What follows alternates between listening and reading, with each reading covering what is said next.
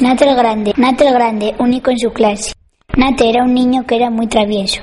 Tenía dos mejores amigos, Teddy y Francis, y una hermana que era la más lista de la clase. Nate un día leyó en una galleta de la suerte un mensaje que ponía, hoy superarás a todos los demás. Cuando fue al colegio intentó superar a los demás. A primera hora tenía clase de informática con la señorita Godfrey. Nate escribió apodos malos en una hoja de la señorita Godfrey.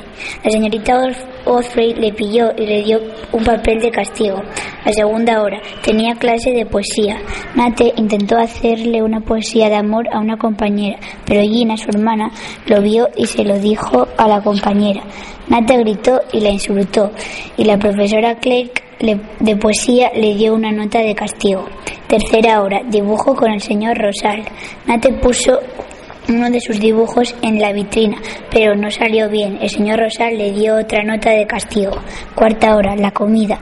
Nate pensó que si conseguía un récord superaría a los demás y se comió una montaña entera de judías. El director le pilló y le puso una nota de castigo. Quinta hora, gimnasia con el entrenador John. Nate llegó tarde y le mandó rápidamente que se vistiera. Cuando estaba vestido, se manchó de agua en los pantalones y se puso otros. Nate no se había dado cuenta de que los pantalones eran del entrenador John y le puso una nota de castigo. Sexta hora. Ciencias con el señor Galvin. Galvin nunca se ríe y le intentó hacer reír, pero Galvin le puso otra nota de castigo. Cuando se acabaron las clases fue al aula de castigo y había superado un récord, el de tener siete notas de castigo. Lo recomendaría porque me ha hecho reír mucho.